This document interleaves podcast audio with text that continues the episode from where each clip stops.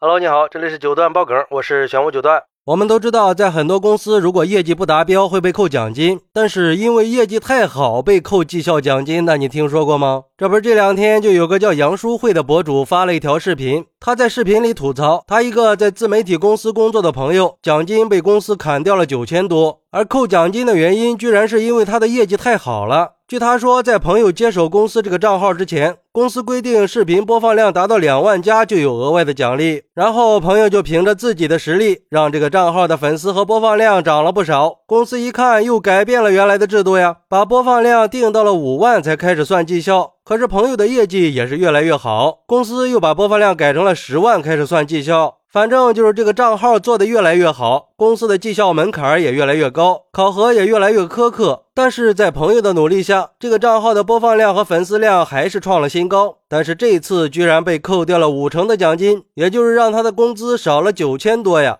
关键是领导又一次的修改了考核制度，改成了播放量不算钱，要达到十万点赞才能算六十块钱。而领导对于扣奖金给出的解释是，奖金池里的钱是固定的，如果给他发的奖金太多了，别的同事的奖金就会很少。这么一来，朋友就算是一个月拼死拼活的，可能也是拿不了多少钱的。不得不说，这个公司的领导够无耻的呀，这种话都说得出来呀。不过也挺愚蠢的，目光短浅。而对于这个事儿，有网友就说了：现在很多公司都有这种不合理的规定，做的更多更好的员工得不到更好的利益，这就是让大部分员工选择摆烂摸鱼的一个主要原因了。工作做得越好，领导制定的规则就会层层加码，而且做得越多，错的越多。到最后把工作的积极性都给磨没了，然后还要质问员工为什么要摆烂，这不都是你逼的吗？还好意思问？这样的工作制度根本就起不到激励的作用，只会让员工消极怠工。最后的结果就是在这样的公司摆烂摸鱼才是最好的选择。所以说，公司的高层管理人员应该对不合理的规则做出改变，而不是只会一味的克扣员工的劳动成果。还有网友说，这个公司的操作真的让人佩服呀，成功的把奖惩制度的矛盾转移到了员工内部的恶性竞争上，公司自己的利益是丝毫不受损失呀。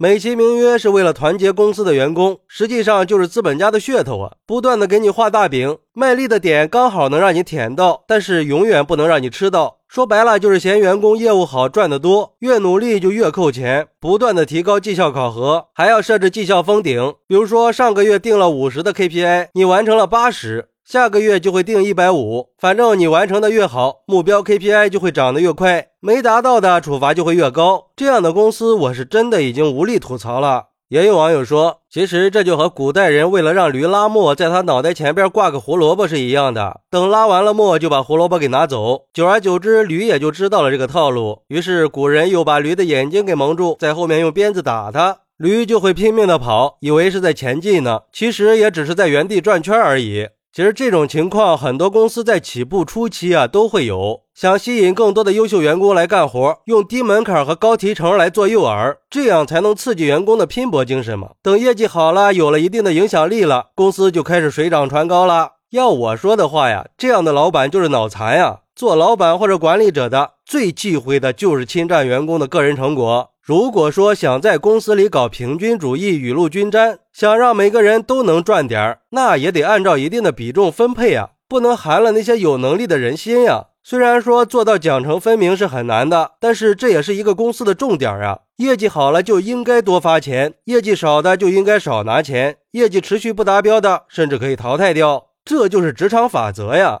只有做到了奖惩分明，那些有能力的员工才会愿意拼命的给公司持续赚钱。你把工作能力强的人扣了钱，这不就相当于变相的让人家走吗？毕竟对员工来说，如果没了奖金激励，那这个公司还有必要再留下去吗？他还有心思好好干活吗？恐怕他连摸鱼的心思都没有了。而且这样的老板，他能赚到钱吗？最后也希望所有的打工人在面对变相降薪的时候，都可以保护好自己的合法权益。好，那你在职场里还遇到过哪些奇葩的扣钱经历呢？快来评论区分享一下吧！我在评论区等你。喜欢我的朋友可以点个关注，加个订阅，送个月票。咱们下期再见。